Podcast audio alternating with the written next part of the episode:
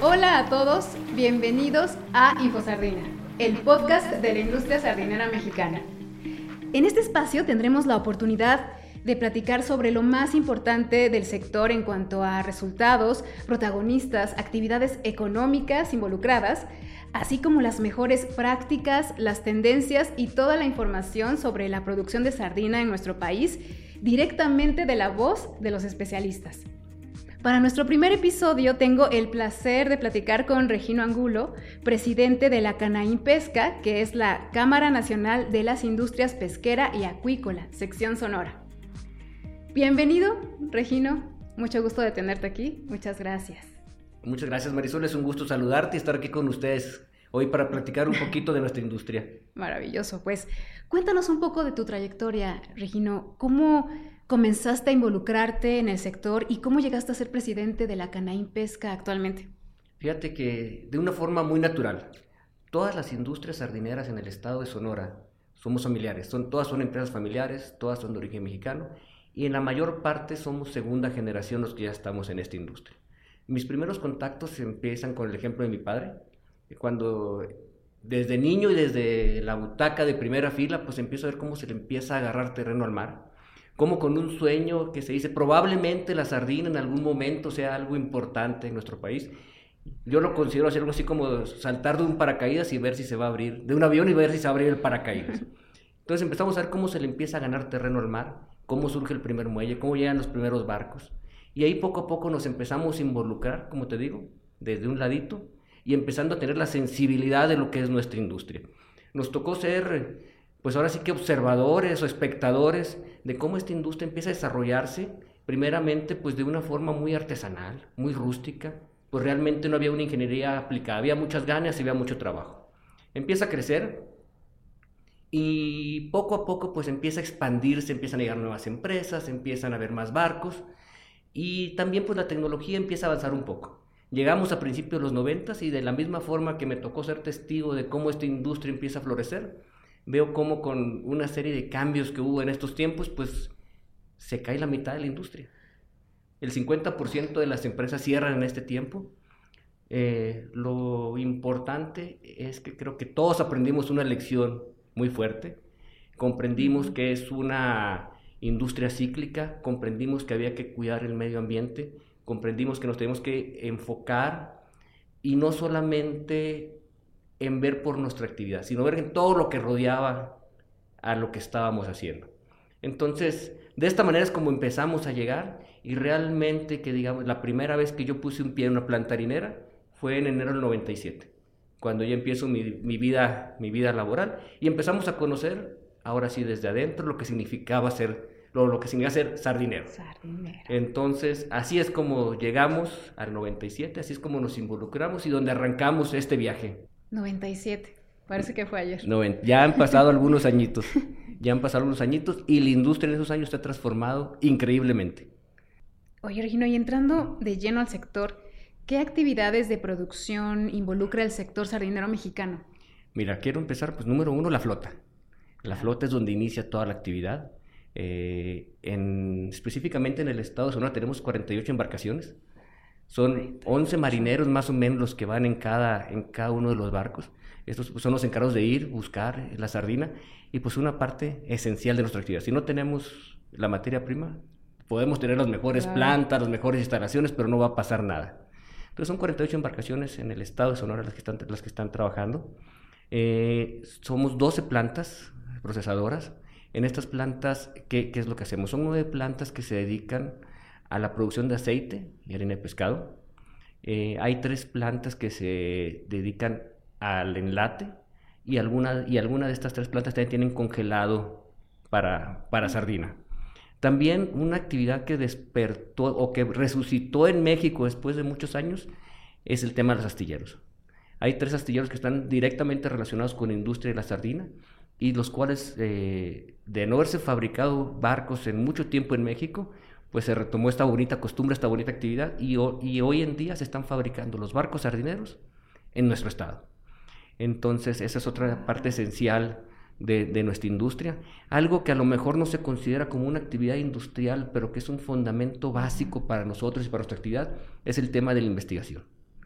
Eh, tenemos un lazo muy fuerte con el Centro Regional de Investigación Pesquera, que pues son los que realmente nos están guiando y nos están haciendo el manejo de la pesquería. Ellos son los que se encargan de, de ver qué tantos cardúmenes hay, qué especies podemos pescar, cuáles son los límites, cuáles son las temporadas. Entonces, definitivamente, eh, no podríamos llevar la actividad que tenemos hoy en día sin el tema de la, de la investigación. Entonces, digamos que a, que a, grandes rasgos estos son los elementos que están íntimamente ligados a la industria. Y de aquí pues ya nos desprendemos con una serie de elementos de logística, de comercialización, de transporte, eh, una promoción internacional de, de, nuestro estado, de nuestro país. Y nos empezamos a ver ya pues ahora sí que que a tener ese contacto de poder llegar hasta el final de esta cadena que en, alimenticia en, todos los casos, en algunos que va y da y afecta, no afecta, y es consumida directamente por el humano, y otra pues que la consumimos indirectamente a través del camarón, del pollo, del cerdo, de los peces. Entonces, eso es lo que implica la industria sardinera mexicana. La cadena de todo lo que conlleva y a todo lo que tiene relevancia no solamente, como dices, la parte de la alimentación, sino la producción, la comercialización, eh, los productos, los subproductos, la logística. La logística, y algo que a mí me encanta, la promoción de nuestro país. Eh, en, este proceso de comercialización, pues también, eh, y llegas al extranjero, pues tienes que dar la mejor cara y tienes que hablar de lo mejor que tenemos en México. Que eso es mucho de tu papel, entonces. esa es una parte de, mi papel. Como vocero de la Cámara y como empresario son de las cosas que tenemos que poner enfrente. maravilloso. Em, hablando de, la derrama económica, ¿cuál, es la derrama económica, ese impacto que tiene en el país la industria mm. sardinera? Mira, fíjate que aquí, eh, más que hablarte de, un número, eh, te quiero comentar un poco que tenemos un impacto muy fuerte en las, en las comunidades donde estamos establecidos. Realmente la presencia, al ser poblaciones en muchos casos chicas, al ser en alguna de ellas las principales actividades industriales, pues el impacto que tenemos para mejorar la calidad de, de, vida de esos lugares es muy fuerte. La derrama que tenemos en nóminas, que van y dan vida pues, en muchos casos a los comercios locales, el tema del pago de, del Infonavit, de los seguros, de todo el tema de los impuestos, eh, los trabajos que generamos de forma indirecta, y que a se reflejan en ferreterías, en tornos, en talleres, en, grupos de paileros, eh, transportistas, el, movimiento de transporte, ahorita que la, que la temporada está en, todo su apogeo, pues es, es muy fuerte lo que, para poder llevar nuestro, nuestro producto. Entonces, quiero creer que más que hablar de un número en el impacto de las comunidades, hablamos que estamos impactando en cambiar el nivel o la calidad de vida de sus habitantes.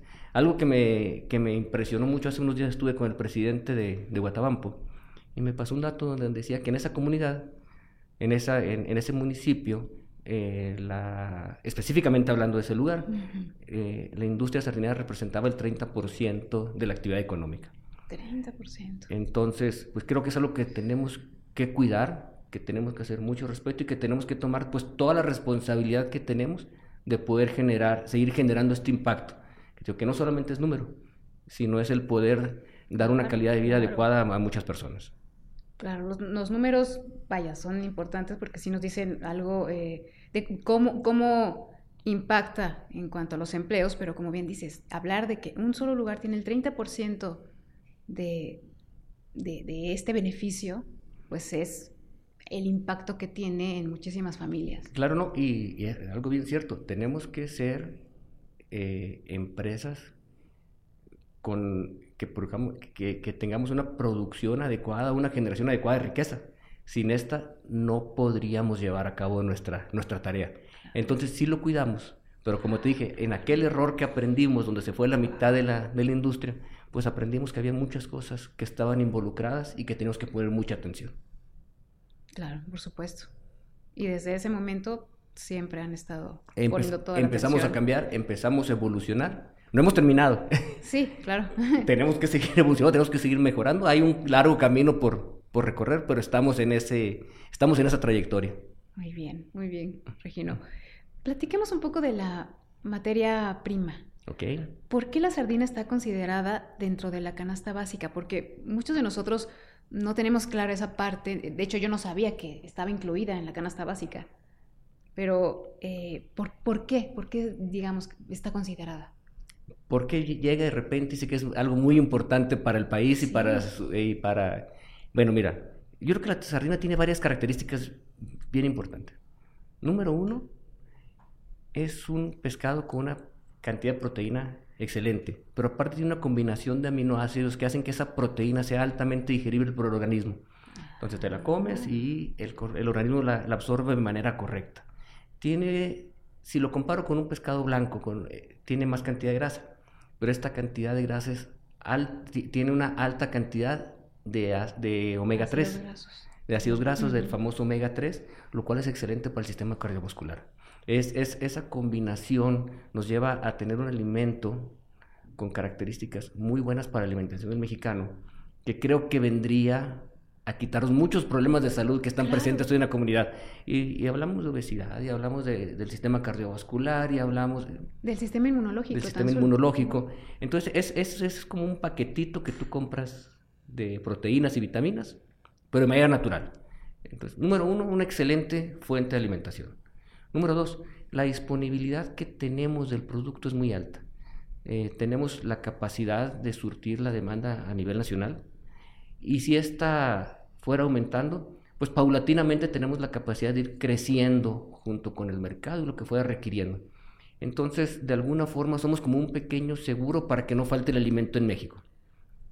En, nuestro, eh, en, nuestra sección. En, nuestra sección. Eh, por otro lado, estás hablando que la mayor parte de la sardina se consume de manera enlatada, lo cual facilita mucho su distribución, su vía de anaquel, poderla llevar a lugares remotos y que llegue sin, sin ningún problema. Entonces se puede distribuir por todo el país, no necesitas cadenas de frío, puede estar eh, en, en, en, una bodega por un periodo de tiempo prolongado y no va a pasar nada, va a poder llegar y cumplir con su, con su función. Adicionalmente, es un alimento económico.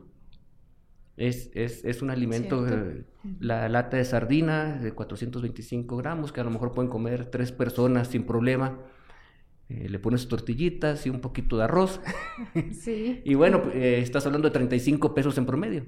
Un alimento que ya lo haces completo. Y una de alta calidad, una muy buena eh, fuente de energía, una muy buena fuente de proteínas, una muy buena fuente de aminoácidos, de hierro, de calcio, de proteína B1, B2. Entonces de repente tienes una... Se dice que comer sano es muy caro, pues probablemente la sardina puede romper ese paradigma y decir, no necesariamente es muy caro, hay que retomar la cultura de este tipo de productos que pueden llegar a todas partes, que son accesibles para la mayor parte de las personas y que, y que en México pues somos un alto productor de sardina. Entonces, pues yo creo que tiene todo el sentido del mundo que esté dentro de la, de la canasta básica. Y administrativamente hablando, ¿qué se tendría que hacer para conseguir este beneficio para todos los mexicanos?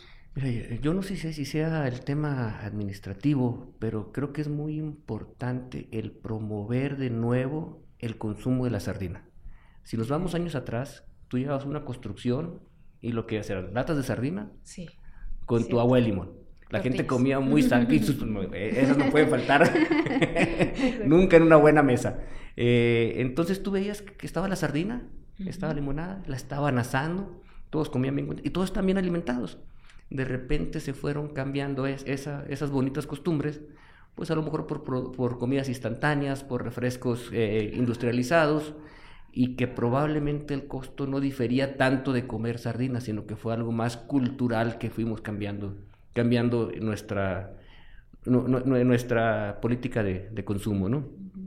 Entonces yo creo que algo que sí se puede hacer es trabajar en, pues por un lado en campañas de promover el consumo de la sardina, así como en su momento fue el famoso chunta chunta chun, vamos a comer atún. Ajá, claro, por Pues probablemente algo que la población vuelva otra vez a ver a la sardina y retomarla dentro de sus hábitos.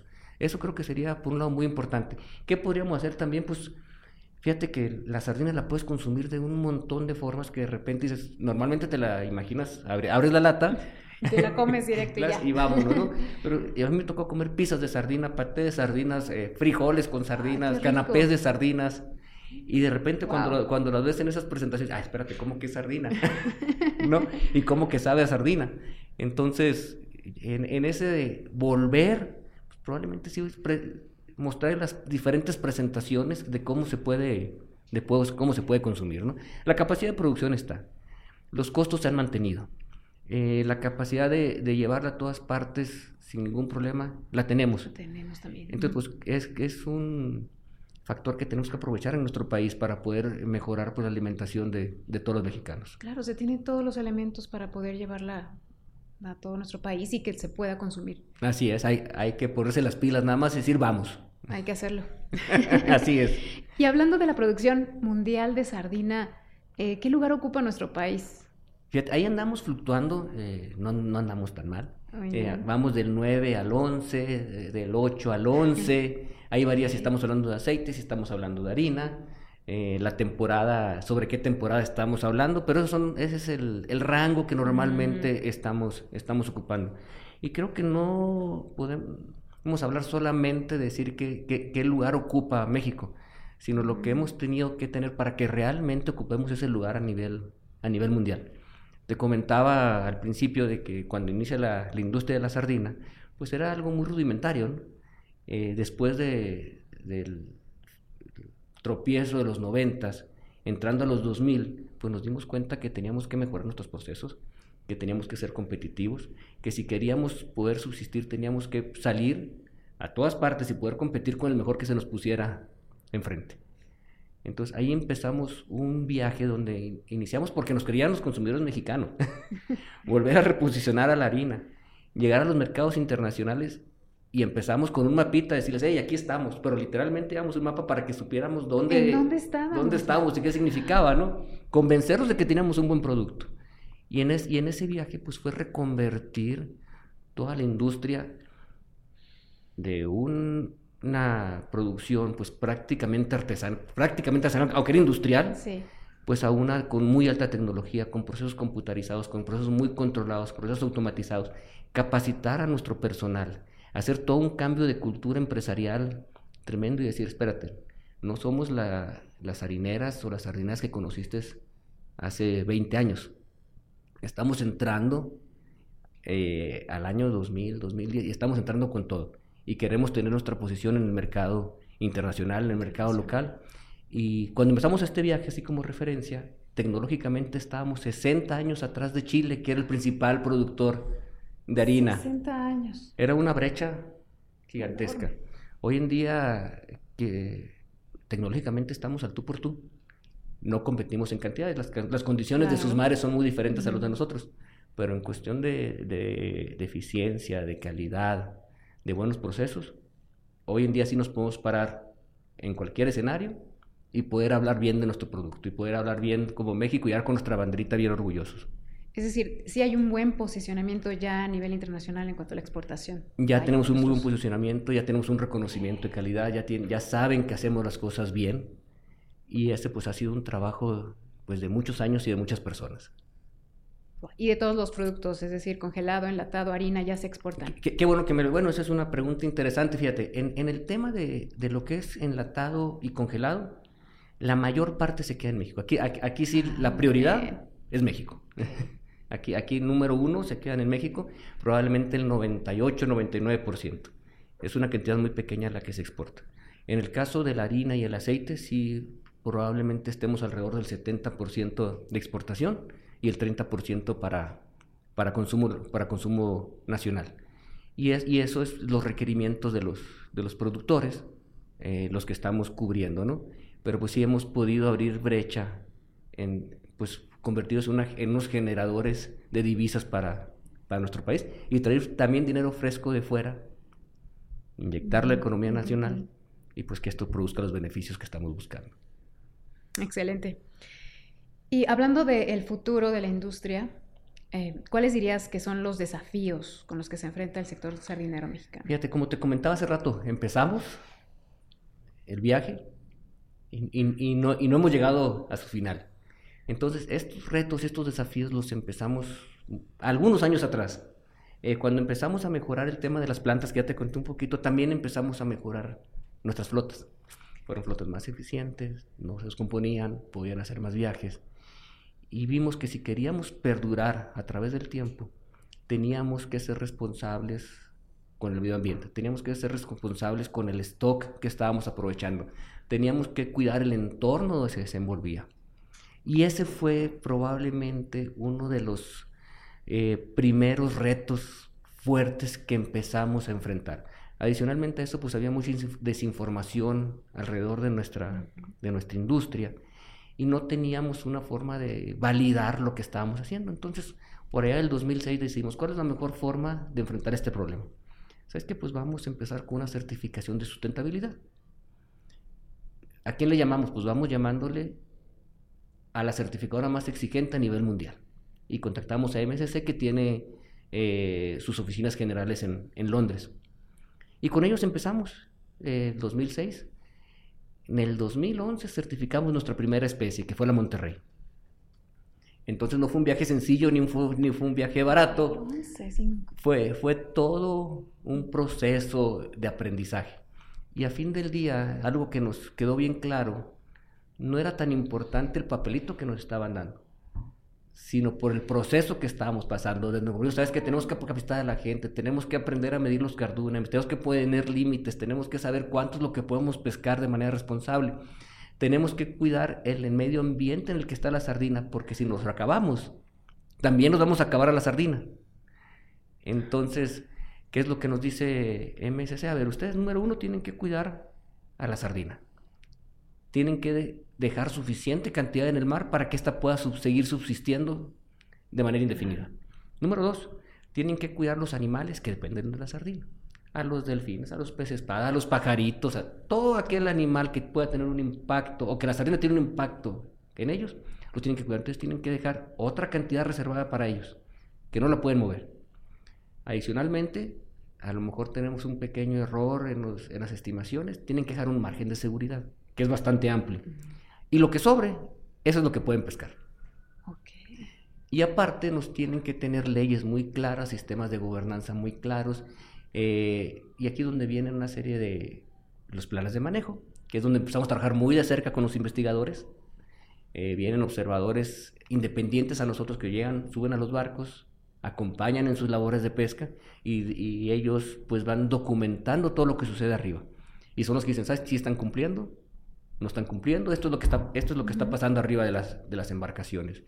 Eh, las autoridades pues nos tienen monitoreados los barcos 24/7 saben dónde estamos, saben hacia dónde estamos dirigiendo, saben si estamos en una zona que no debemos de estar o en un tiempo que no debemos de estar. Entonces, pues todo, todo esto pues nos llevó a cambiar todo nuestro proceso, toda nuestra concepción de la pesca. Entonces, ahí es donde empezamos y empezamos a atacar pues uno de los principales retos y que todavía sigue siendo uno de nuestros principales retos, porque las condiciones han ido cambiando, nuestros niveles de certificación han ido subiendo, la conciencia ha ido subiendo, entonces todavía no terminamos o no llegamos al destino en, ese, en esa aventura que iniciamos hace ya 16, 17 años. 17 años. ¿Y cuáles son los pasos que quisieran incorporar ahora? Mira, eh, a ver, ¿qué, qué, qué, qué, es lo que sigue? Ahorita tenemos que, tenemos que seguir innovando nuestros procesos. Tenemos que ser, buscar la forma de ser más eficientes, las condiciones no solamente en México, a nivel mundial, pues cada día son más difíciles, las competencias son más difíciles. Alguien me decía, tu vecino es tu competencia, no. La competencia es cualquier persona de cualquier lugar que pueda vender el producto donde yo la pueda eh, vender. Entonces, tenemos que seguir en un proceso de mejora continua. Tenemos que seguir siendo muy serios en el tema de sustentabilidad. Si no nos ponemos serios en ese tema, se nos puede acabar el producto. Y no hay nadie más interesado que nosotros en que esto siga. Otra de las cosas que hemos visto que es muy importante es la, una interacción muy sana y muy respetuosa con los entornos y las comunidades donde estamos establecidos. Y ahí es donde entra el tema de la responsabilidad social. Eh, hemos visto que tenemos, eh, pues es una obligación, el también poder contribuir en algo a que no solamente nuestra empresa esté caminando, sino que las comunidades donde estamos también tengan un beneficio y que vayan de alguna forma en menor o menor escala creciendo junto con nosotros y que también tengan oportunidad de, mejor, mejorar sus entornos, sus escuelas, sus temas de salud, temas de deporte, bueno, una serie de necesidades donde podemos apoyar y que queremos estar ahí presentes. Oye, Regino, ¿hay algún proyecto que tengas ahorita en mente, uno o dos proyectos que estén por implementar? Claro, mira, vas a decir, este, ¿cómo me habla de la certificación? No, pero claro, es súper importante. Lo que pasa es que se ha convertido en un sistema de nuestra columna vertebral de nuestra actividad. Exacto. Eh, te comentaba al principio, si no tenemos sardina, pues todo lo demás que está enfrente no funciona. No funciona. Entonces ahorita, eh, en el 2011, después de que tenemos la certificación de la Monterrey, nos embarcamos con acrinuda, otra de nuestras especies. 2018 la obtenemos. Ya van dos especies certificadas y que hasta la fecha las hemos eh, podido cumplir con todas las certificaciones en el tiempo que llevan. En el 2018, ¿qué decimos? Pues vamos por otras tres. Muy bien. A- aunque nuestro sistema de manejo es muy similar para todas las especies, pero el tema de, de levantar todos los datos estadísticos, todos los estudios de biomasa, todo lo que nos lleva a tener un buen plan de manejo, pues tenemos que ampliar a, a- a todas las especies. Entonces, eh, el siguiente paso es obtener la certificación de cinco especies, Cinco especies. con lo cual pues prácticamente estaríamos cubriendo tal vez el 80% de nuestra, de nuestra producción. Y estos procedimientos se aplican no solamente a las, a las especies certificadas, sino a, a nuestra actividad de forma completa. Y eso nos llevaría a ser la primera pesquería a nivel mundial con cinco especies, con una complejidad que esto representa y la de mayor volumen certificada a nivel mundial. Entonces, creo que eso pues va a ser un, motivo de orgullo, un motivo donde hemos eh, puesto el empeño muchas empresas, muchas personas, de todo el personal de nuestras empresas están involucradas en esto, un trabajo muy cercano con los centros de investigación. Entonces, ese es nuestro siguiente eh, paso o el siguiente logro que estamos buscando. Y junto con esto también viene otras actividades que tenemos que empezar a implementar un sistema de comanejo. O, sea, ahorita en este momento, pues eh, los investigadores dicen, a ver, esto es lo que tienen, paren aquí, sigan acá. Tenemos que empezar a tomar la corresponsabilidad de este manejo.